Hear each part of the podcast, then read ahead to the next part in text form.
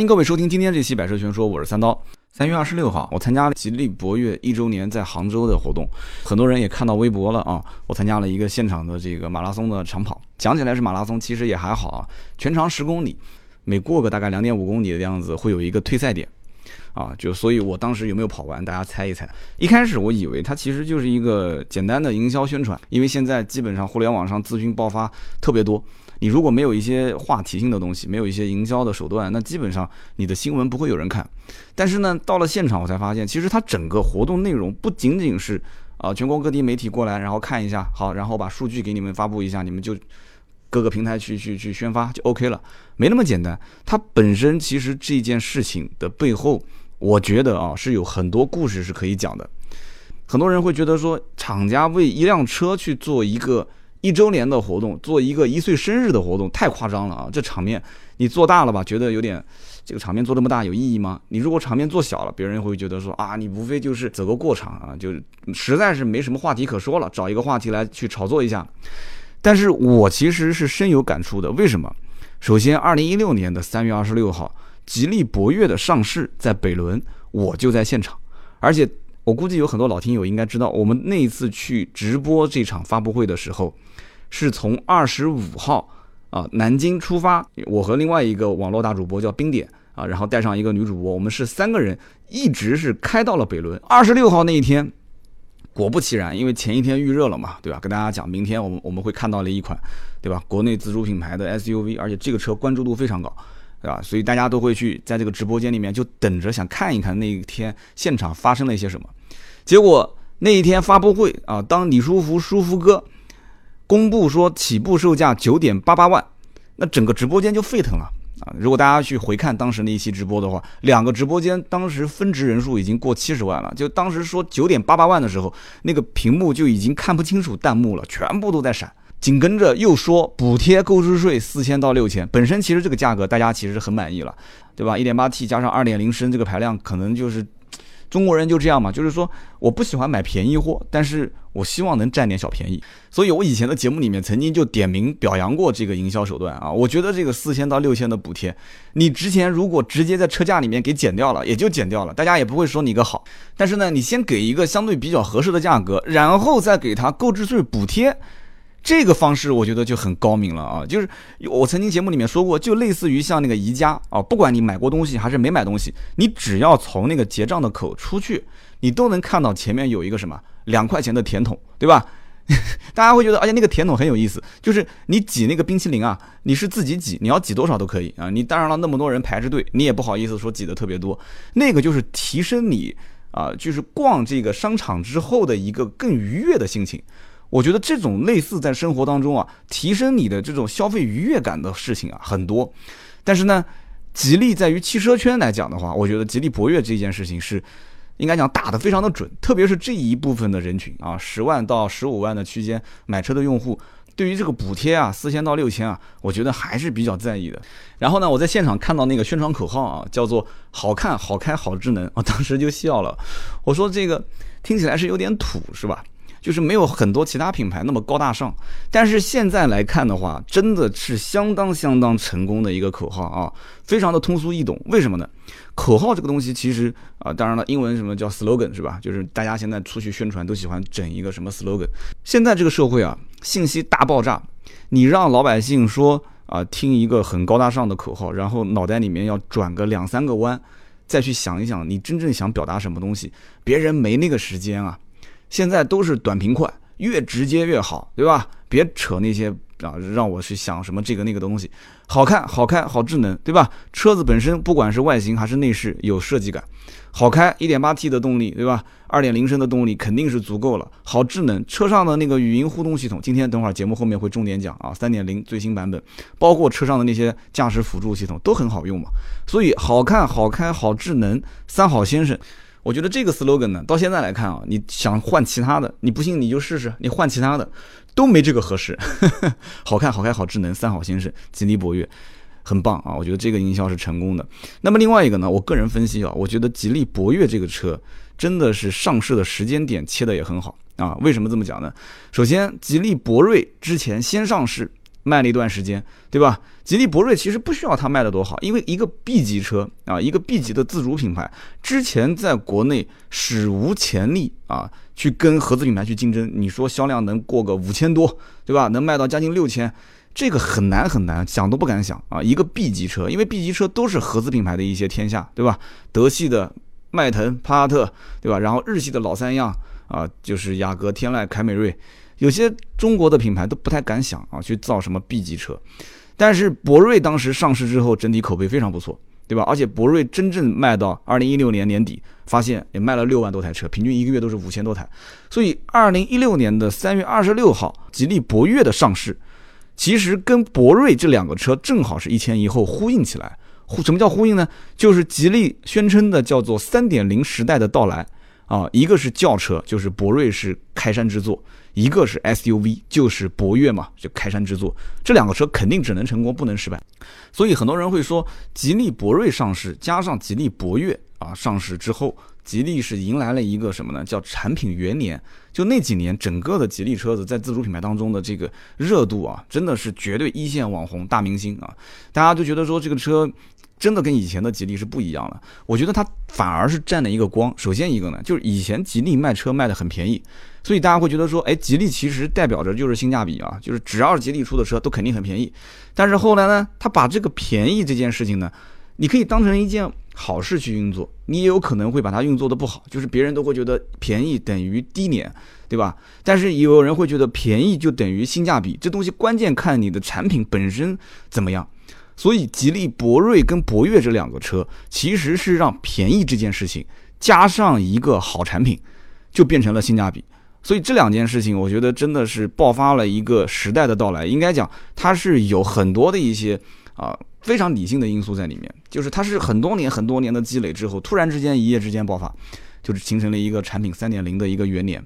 那么也有很多小段子嘛，就当年这个车上市之前，对吧？同级别的一些其他自主品牌纷纷降价啊，官降，用来阻击这个博越的上市。但是就算是阻击又怎样呢？对吧？该卖的好还是卖的好。但是吉利博越其实自己其实对标是什么？是合资品牌，是对标的途观。那么途观现在大家也都知道了啊，途观老途观现在就保留 1.4T。基本上其他的配置就让位了嘛，让途观 L 来卖。那么合资品牌的产品竞争力整个来讲，其实下降的也比较多。倒不是说产品本身不好，其实也是在越造越好嘛。但是只不过因为自主品牌是在不停的往前赶，对吧？而且配置越来越多，设计越来越有设计感啊，然后动力各方面都开始没有任何问题了。大家就开始觉得说，我同样花那么多钱，我到底买哪一个啊？就像现在我们看到的，吉利博越目前销量最好的十四点八八万这一款两驱的顶配。那基本上什么都有了，我前面也都刚提到过了，对吧？全景天窗、ACC 自适应巡航、车道保持、三六零，这个全景影像，你还想要什么了吧？这就马上后面又改款啊！改款之后估计又是有很多的一些增加竞争力的一些配置上来。哈弗 H 六，对吧？有人讲说这个车卖的也很好，但是哈佛的车型其实你去看它的整个车系里面卖的好的定位是在十一点九八万，就是两驱豪华，这是主力销售车型。那么 CS 七五卖的也还行啊，但是 CS 七五的主力销售车型其实是十三万零八百那一款，所以你看跟吉利博越的整个的主力销售车型之间，它不形成一个直接竞争关系，就也可以说其实定位稍微是比吉利博越就略低那么一些。所以吉利去定位跟途观这些车去对标，我一开始也觉得说，哎，其实一个自主品牌就跟自主品牌之间的车互相去看看，看齐看齐啊，跑得比别人快一点就可以了。但是其实我呢，可能目光还是有点短浅啊。对于厂商来讲的话，不把合资品牌这一块硬骨头给啃了，自主品牌将来这个天花板肯定还在，是一定要把合资品牌这个硬骨头给踢掉啊，然后将来自主品牌才会有一个非常长远的一个发展的空间。所以这一周年的活动啊。真的啊，要想切这个主题去玩，没有那么简单的。我个人分析，首先要满足几个条件。首先就是你去年这一年的成绩，你至少得说得过去。你说一款车去年一年卖的都一塌糊涂了，你说今年给他开一个什么生日派对啊，庆祝什么一周年生日，这这有意思吗？你觉得啊，有意思吗？所以你去年的成绩一定要非常好啊！你看吉利博越去年卖了多少台？基本上月销平均每个月两万多。全国订单累计都是二十一万多台，对吧？最终实际销售，截止到今年终端累计的销售是破了十六万。这个数字大家想一想啊，就哪怕一些合资品牌的车也达不到这个数字，是不是？那么其次，第二一点就是，你既然想办一周年的活动你今年是一周年，你明年不办了吗？对吧？你后年不办了吗？明年还有两周年，后年还有三周年，明年还有两周年，后年还有三周年。所以你这个成绩啊，只是刚刚开始。我觉得吉利博越这个野心还是比较大的。明年，对吧？也就是今年二零一七年嘛。那么吉利博越应该讲，我看所有的对外的宣传就是破二十万的销售任务嘛。我觉得破二十万，应该定的也有点低了啊。因为去年就卖的基本上月销都是两万了，今年破二十万，我觉得应该厂商领导再给一家大一点任务啊，给到二十五万啊。这个估计很多的经销商都听到这句话要哭了，对吧？但是你产能只要能跟上二十五万，应该没问题啊。最后一点呢，就是一周年的活动，它不仅仅是要用成绩去说话。你说把所有的人都喊过来了，而且这一次是把全国各地很多的一些吉利车主啊、车友会的人都喊过来了。那么你你说光是回顾去年一年的什么精彩的瞬间，然后完了之后啊，很多的一些上市发布会、一些活动、一些数据没意义啊。所以回顾的这个切入点很关键。我刚刚也提到了，找了全国各地的车友，你如果从销量、从产品上面去说啊，去营销这个一周年的活动，你最终其实就是一场活动，没什么太多的意义。但是这一次，我觉得切的点非常的好啊。首先，它的整个的切入点是用户，这个非常好。他把全国各地的车友会这些车主都喊过来，包括有一些有故事的车主喊过来，然后他把这个整个活动的名称包装一下，叫做什么？叫做“吉家宴”，吉利的吉啊，吉家宴。这个家宴两个词用的非常好，就欢迎你回家嘛，对吧？每一年过年或者是过一些大的节日的时候，亲朋好友在一起啊，就是聚一聚嘛。所以叫吉家宴，这个点切得很好，而且再加上这一次活动本身还有两个主题，啊，应该说是三个，一个就是地球一小时。地球一小时是什么活动？其实很简单，地球一小时搜一下就知道了嘛，对吧？世界自然基金会就是 WWF 这个组织应对全球气候变化，它提出了一项叫做全球性节能活动，就是每一年的三月的最后一个星期六晚上的八点半，大家就。把这些没有必要用的这些这些耗电的一些产品关上一个小时，对吧？以此来表明对于气候变化行动的一个支持，真是巧了啊！今年的三月的最后一个星期六 啊，就是三月二十五号，而且三月二十五号的晚上八点半，这个活动做的也很大啊，两百多台吉利博越的车，然后开到现场，拼出了一个灯泡的样子，这个我觉得设计也很棒，我真的我觉得吉利的这个公关公司得好好表扬一下。拼出了一个灯泡的样式，然后灯泡的里面拼了一个“博越”两个字，然后右边是 at hz，hz 就是杭州的这个简称。所以呢，这个地球一小时的活动啊，我觉得迎合的就非常的好，这是强调一个社会责任感，对吧？提倡环保节能。紧跟着第二天上午有一个叫做“律动博越”接力马拉松的活动，就是当时也是很多车主，包括也是我们媒体一起大家跑跑十公里啊。那么这也是一样的嘛，提倡健康的生活，对吧？提倡环保。那么第二天的下午的时间段，有一个叫做“吉利博越与阿尔兹记忆的爱情”音乐剧战略合作发布会。大家可能听得有点绕啊，觉得说这个名字好像从来没听过。什么叫阿尔兹？阿尔兹呢，其实就是阿尔兹海默病。这个病呢，很多人可能也要像我一样，就是如果你不把它用通俗易懂的话来讲，可能就听不太懂，就是老年痴呆。但是呢，这个不严谨，严谨的讲就是，如果六十五岁以后发病，就是老年痴呆；但是六十五岁以前发病呢，叫做早老性痴呆。而且很麻烦的就是这个病呢，它的病因啊，到至今为止都不是很明确啊。我是希望大家都健健康康啊，将来老了不要去出现这种状态啊。阿尔兹海默病，阿尔兹记忆的爱情，其实这样一听就能听懂了，那就是男女主角肯定是有一个人是患了这个失忆症，对吧？然后随着年龄越来越大，这个记忆能力越来越差，那么。这一个音乐剧啊，是谁带队到现场来签约的呢？韩红带队，而且现场当时很有意思。韩红坐在第一排，就坐在我旁边啊，大概中间隔了四五个人，第一次见到那么大一个明星啊。韩红带队和主创亲临现场，那么主演是谭维维跟王铮亮，所以这样的一场活动，吉利跟他进行了一次签约。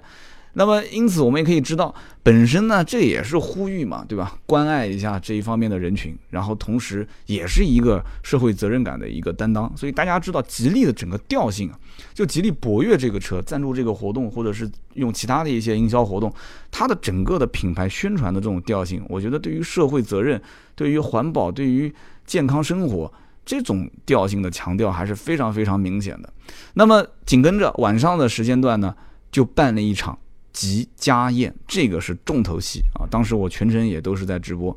吉利的吉啊，家宴，家宴就不用说了，家宴大家一听就懂了，在国外对吧？请你去他家里面做客，这是最高标准啊！不要认为说好像请你什么大宾馆、大酒店吃饭，这就好像很给面子了。真正最高规格就是去家里面吃饭，叫家宴。啊，吉利家宴，吉家宴，吉家宴，杭州本身也是老家嘛，所以我觉得这名字起的也很好。这这公关公司又得点个赞，这谁想的这个名字啊？吉家宴本身吉利吉利的名字也很好听，吉家宴。那么全国各地的车友会，包括一些像我们这样的媒体现场啊，过来在那边坐着，然后看了一场演出。我当时的感受非常的深啊，深在什么地方呢？首先，这个演出啊，不是请什么很多的专业团体过来表演。演出当中很多的一些节目啊，请的都是车主。其中有一个节目啊，就是一个一米八几的东北大老爷们儿，真的是东北大老爷们儿啊，唱了一首《贵妃醉酒》，啊，唱的还挺好，啊，虽然听出来不是那种特别职业的水准，但是他唱的还真不错啊。另外一个呢，就是一个吉利博越的车主，他是一个吉他手，然后现场啊，把他自己乐队请过来，然后一起唱了一首歌啊，就是我要飞得更高，哎，也不错啊。虽然也达不到那种汪峰职业水准，但是你要知道，你当时想到说那个吉他手他是一个车主啊，是一个吉利博越车主，然后能。能在一个吉利全国性的活动现场，一个车主带着自己乐队到现场去表演一首歌，我相信啊，对于这个车主本人来讲，肯定是终身难忘的。那么对于这个事情本身来讲，厂家能说让一些啊，就是在现实生活中找得到的这些车主，他们有什么技能，他们有什么样的一些才艺能表演？这个也很难啊！你别觉得这是一件很简单的事情，这里面你要涉及到怎么去管理这些车友会。我一会儿后面会说，我觉得吉利的这个车友会真的是做得非常棒。然后这个车友会里面到底有哪些人能歌善舞，能把他请到现场？这里面背后要付出的努力啊，付出的很多的时间、物力、人力、精力，这里面是很复杂、很复杂，没那么简单的。要从全国各地的车友会里面去找那些啊有才艺能表演的，然后这些人本身还有自己的工作，然后到了现场还要去设备、音响调试。本身这个活动那么多家媒体在现场，你是不能有一点点的失误的。你让一些车主到现场，对吧？去配合去完成这样的一场活动，难度其实是很大很大的。所以呢，一会儿我后面要去提到，就是关于吉利的这个叫“吉行天下”的车友会，我觉得这背后这个“吉行天下”全国的吉利官方认证的车友会是起到了非常重要的一个作用啊。然后现场还有一个活动是什么呢？就是一个小品啊，这小品呢也很有意思，就是说家里面买了一辆博越，然后家里面也生了一个宝宝，然后要取名字，结果不知道怎么取，然后来了几个好朋友过来看望，看望的过程中，那几个朋友也是买吉利博越车的车主，然后大家就一起想说博越这个名字也很好听，不行就叫杨博越，我们哈哈大笑啊，觉得这是个小品，结果真的请了一个车主上来，一家三口啊，应该是一家四口，因为他们家的是二孩啊，第二个孩子。真的取名就叫杨博越，而且是吉利博越的车主。然后我们当时觉得说这个活动到了这边应该也差不多了吧？没完啊！最后又请了一个车主上来，这个车主才把整个的活动推到了高潮。这个车主是哪里的呢？辽宁沈阳的。大家知道车友会一般都是用什么 QQ 群啊，或者是微信群。这个车主有一天啊，看到一个女车主啊进到群。这个车友会里面一般女车主都是比较受欢迎的啊。然后他呢就开始就就撩人家了啊。这个啊这个细细节我们就不说了。最终呢，很快两个人啊线下见面。其实车友会线下见面啊，单身的朋友啊一定要加车友会。这个有的时候就很容易有话题啊，你开什么车，我开什么车，哎，大家这车子有什么交流心得？为什么买这个车？将来开着车去哪里玩？车友会本身也是经常会到各地去玩嘛，以玩的形式又不尴尬，大家人又多，又有主题，又有话题可以聊。两个人现场就说了自己的经历，这个很真实。现场求婚，我的天哪！最终请了这个吉行天下的俱乐部的总负责人到现场来讲解。这个负责人啊，也是一个美女啊，她的说话风格非常像柴静，有条不紊，而且逻辑思维非常清晰，表达的也是声情并茂啊，就很能打动一些人。所以我当时在想，有一个这样的一个大管家在后面，对吧？去负责执行这个吉行天下俱乐部。你可以百度搜一下嘛，我强烈建议大家去看一看，不管是不是吉利车主，你去看一看这个俱乐部到底是怎么一个运作。厂商其实对于全国各地的车友会的经营，不仅仅是吉利博越这一款车。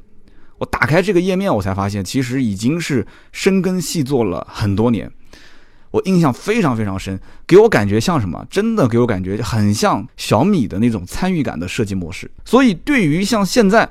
开门造车的这个理念啊，就是用互联网思维去开门造车的理念，我觉得吉利从博越这款车上能非常非常明显的体现出来。你看他以前的一些活动，从什么首席体验官，对吧？全民定价、全民定名称，对吧？用户成了整个吉利博越的一个核心价值。就你不能失去用户，或者说失去倒不用讲，就是你应该讲是要经常跟他互动，要跟他去聊天，要跟他去联系。就像我现在玩微博，我就发现。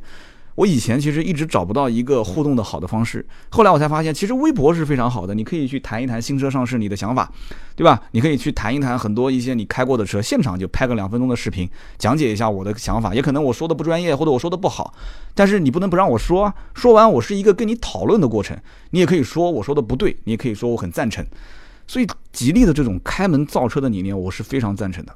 真的是很赞啊！将来我相信也是会越来越多的国内的自主品牌啊，会去用这样的一种方式去造车，对吧？所以我刚刚讲到这个“吉行天下”官方认证的这一个吉利的车友会的形式啊，用厂商，对吧？去对接全国各地的一些车友会会长啊，然后再进行很多地方性的活动支持啊。我相信吉利应该官方也是会划拨一些经费，对吧？你想当地有很多车友会，南京当地就有啊。对吧？我也是比较熟南京当地的很多车友会，这里面我跟你讲，车友会从一开始人不是特别多，大家是始于兴趣，对吧？但是最终呢，毁于利益。就刚开始人不多，大家因为兴趣爱好在一起玩，玩的人多了，越来越多，到最后怎么样？最后就是当地的一些商业赞助就进来了，对吧？商业赞助进来之后会怎样？就会让你啊，你要服务某一部分人。对吧？为什么呢？因为我给了钱，我给了商业赞助，所以很多的一些车友会慢慢慢慢性质就变了。但是我发现，其实吉利的这个模式是对的，用“吉行天下”官方认证的车友会的模式，然后带动各地的车友会的线下的活动，对吧？你只要活动够多元化、丰富多彩，厂商其实这一点经费划拨，我觉得是啊，只会赚不会亏的。所以呢，我觉得当地车友会慢慢组织起来之后，他们私底下也会去正常经营，不需要厂商去有很多的支持，但是。以这样的一种形式去做，我觉得厂方得到一个官方的这种背书和认可，再加上联合当地车委会去做互动，对于车将来的进化，就是你像车上的车机进化，对吧？我们后面要说到吉利博越三点零智能语音系统，对吧？也是这一次发布会的一个主题，包括车子的一些硬件升级换代啊，动力啊、噪音啊、舒适度啊、底盘调校啊、外形啊，哪些方面需要改变？从这些实际车主。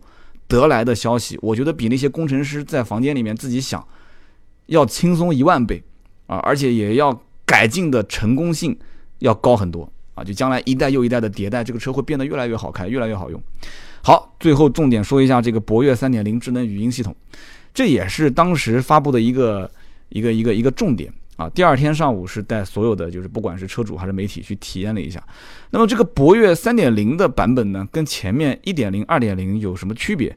啊，主要区别有几点。首先呢，就是这个系统在唤醒指令啊，原来的唤醒指令就是“你好，博越”，现在是多元化，可以用很多种方式来来操作啊。你可以说“你好，博越”，也可以说“博越，博越”。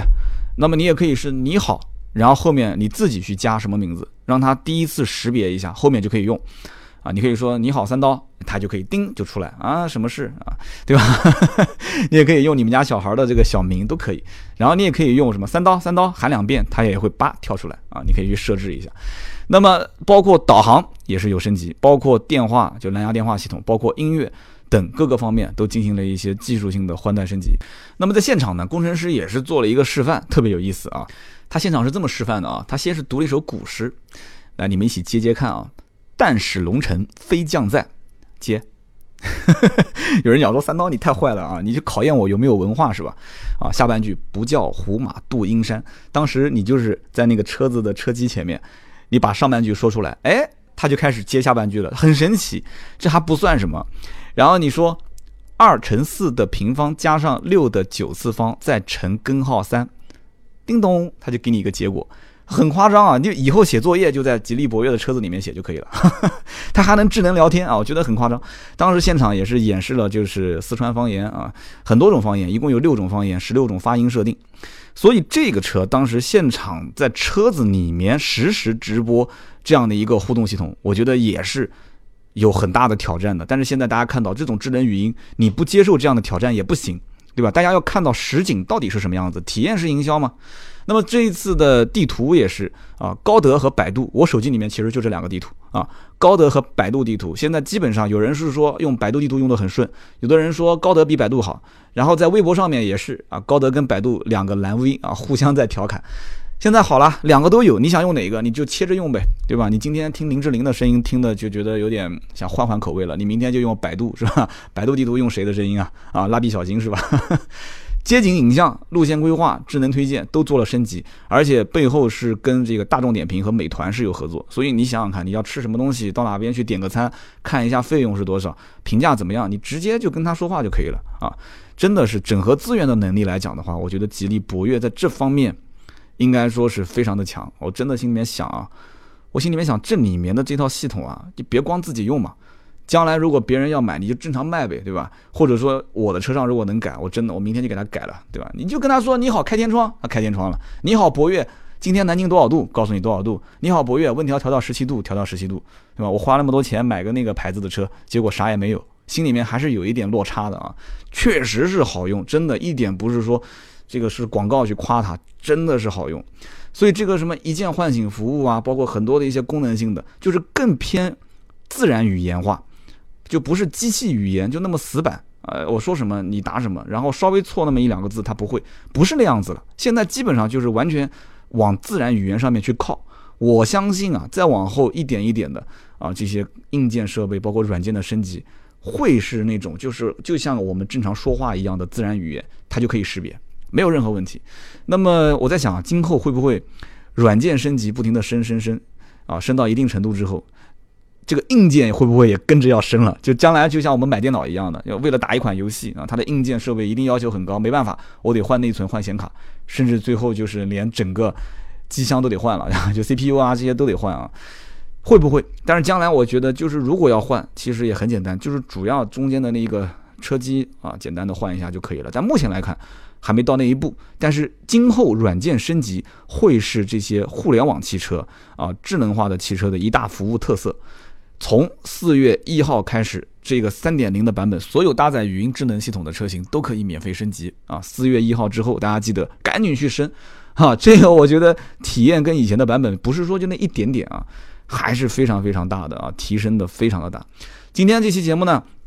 我们聊的就是吉利博越这个一周年的活动，在杭州整个的举办全程，我的一些感触啊，不管是从车本身来讲，还是说从这一年来吉利交的这样一份答卷，我个人还是觉得非常满意的。我不知道你是怎么想的，也许你是吉利的一个潜在客户，也可能你就是吉利车主，但是我们至少啊，祝愿中国的自主品牌将来的路越走越好，因为本身还有很长的路要走，对吧？我们得冲击更高端的。豪华品牌的市场，我们得去让车子变得更加的好开好用，更加的符合中国人的驾驶习惯，对吧？让它的品牌的含金量更高，走出国门，成为一个全球化的车型，是不是？好，今天这期节目呢就到这里，更多的原创内容大家可以搜索微信跟微博“百车全说”，我们下期节目接着聊，拜拜。